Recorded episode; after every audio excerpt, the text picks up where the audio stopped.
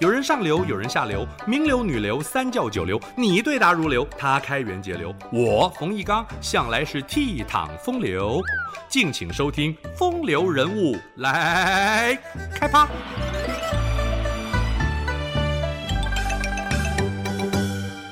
蒙古族建立的元朝，版图横跨欧亚两洲，堪称中国历史之最。元朝的国祚不及百年，武功鼎盛却无文治。不过，成吉思汗以及忽必烈的成就仍不失非常之君的定位。成吉思汗本名铁木真，父亲是乞盐部酋长也速该。当时漠北各部杀伐不断，南方则是定都临安的南宋政权。铁木真九岁丧父。全家被赶到荒漠边陲，艰苦的存活，化险为夷，躲过多次危机。铁木真长大后智勇双全，展现领袖魅力，统整四处离散的族人。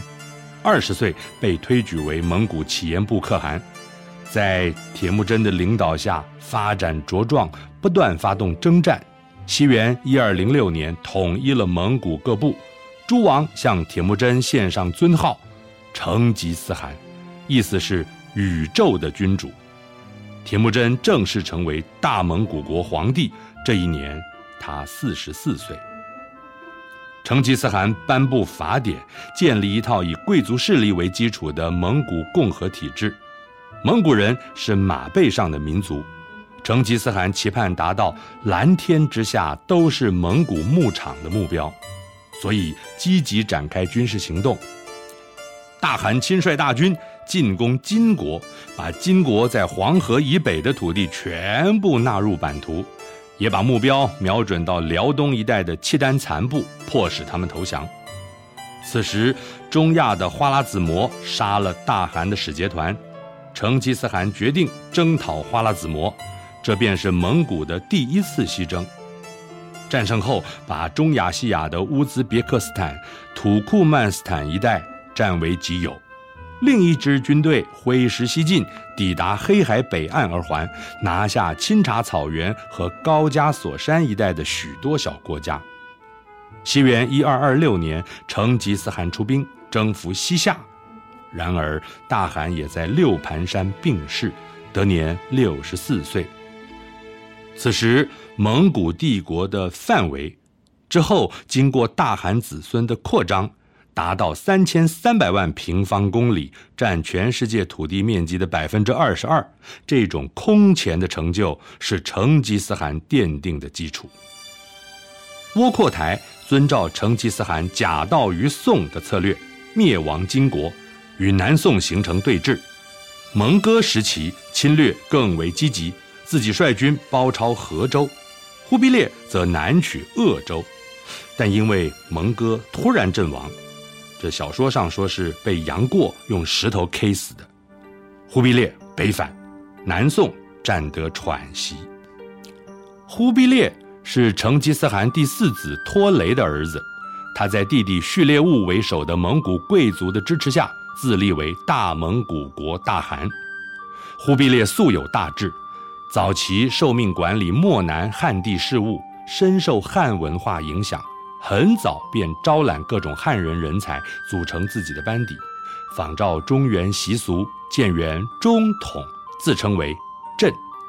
一二七一年，采用《易经》内容，大灾前元亨利贞，定国号为元，是为元世祖。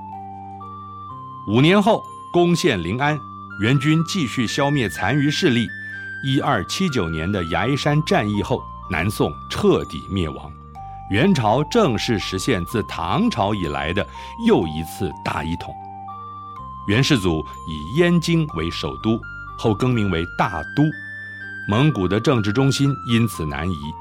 元世祖一面加强中央集权，却也因时制宜实行二元政治，区隔以蒙古传统处理蒙族事务，以汉法治理汉地，可以说是一国两制。这是一项极为难得的创举。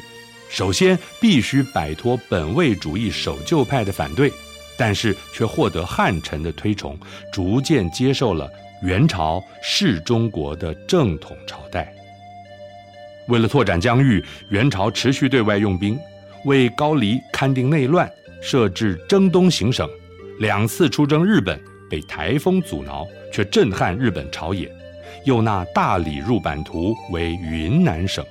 此时，南海诸国遣使入贡，中国声威远播。意大利商人马可波罗返回欧洲，口述东方经历，被编写为《马可波罗游记》，字里行间盛赞中国富庶强盛，激发欧洲人东来的兴趣，甚至促成了哥伦布发现美洲新大陆。元世祖在位三十四年，堪称国势鼎盛。他澄清吏治，创设省制，发行纸钞，强调以农桑为急务的施政原则，大兴水利，救助弱势。在文教方面，元世祖征召名儒授课，兴建孔庙，定期祭祀，还礼待孔子的嫡孙，脱离了草原民族粗猛的特质。蒙古帝国掌控了从东亚到中亚、西亚、东欧前所未有的广大区域。蒙古铁骑所到之处，摧毁了不少文化，但同时也加速了东西方的交流。中国发明的火药、罗盘、印刷术和纸币都辗转传入西方，对欧洲近代文明的演进有着莫大影响。此外，元朝结束了辽、金、西夏、宋朝诸国并列的情况，为之后的明朝和清朝奠定版图的基础。元朝的驿站和行省制度也有助于朝廷对于地方的治理。以上风流人物来开趴，由中华文化永续发展基金会直播。